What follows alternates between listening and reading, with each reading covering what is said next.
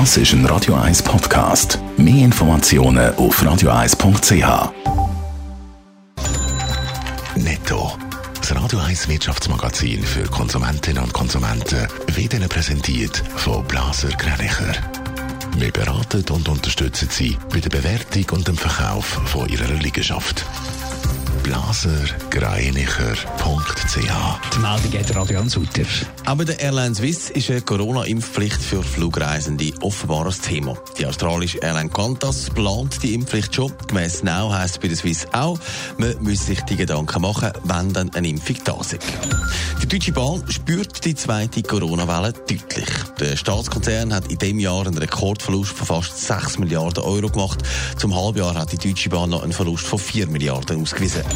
Der Computerkonzern Dell profitiert vom Homeoffice während der Corona-Pandemie. Das US-Unternehmen hat den Gewinn im dritten Quartal können um 35 Prozent auf 1,1 Milliarden Dollar steigern. Man ist regelrecht überrannt worden mit der Nachfrage nach PCs, Notebooks und Tablets fürs Schaffen. Die hat es in einer Mitteilung geheißen.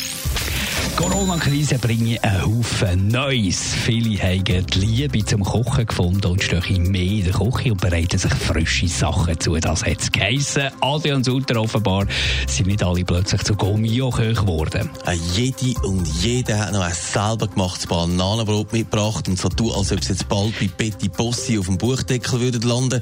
Wir kaufen nur noch frische, hat es geheissen. Ein Drama war es wo plötzlich die Hefe knapp geworden ist und man plötzlich nicht mehr backen die und jetzt zeigt sich alles Humbug. Es sind nämlich auch die Tiefkühltruhe gefüllt worden mit Fertigprodukten wie Pizza, Lasagne und Schinkengipfel für den Backofen und Currywurst, Alpenmakrone und Penna Arrabbiata für die Mikrowelle.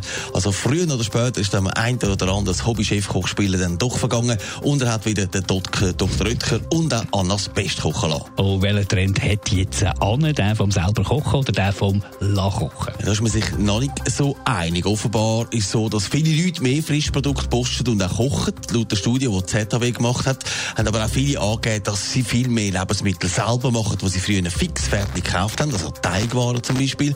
Und das mit der Fertiggericht, das ist eine Art Kompensation. Weil die Restaurants zugehört haben, haben die Leute dann das kompensiert und anstatt dass sie beim Italiener um die Ecke sind Spaghetti essen, haben dann das die Heihalte Buitoni und der Barilla gemacht. Und dann gibt es nochmal die anderen, die haben beim Lieferwagen bestellt. Auch dort läuft ja das Geschäft wie geschmiert. Trotz Corona ist wenigstens niemand verhungert. Aber uns nimmt es Wunder, all die äh, zwei gehörst du Äh, Fraktion Tiefkühl. Mit dem Velo, wo wir kommen da. Ja, es, ich finde, es ist ja eigentlich egal, einfach keine Pizza Hawaii. und so hat es wieder knapp Gemein, gemein. Wirtschaftsmagazin für Konsumentinnen und Konsumenten. Jetzt habe ich gemeint, du seist ausgefallen. Ja, irgendwie, ich weiß nicht, Wackelkontakt, aber es ist, es ist schon geil.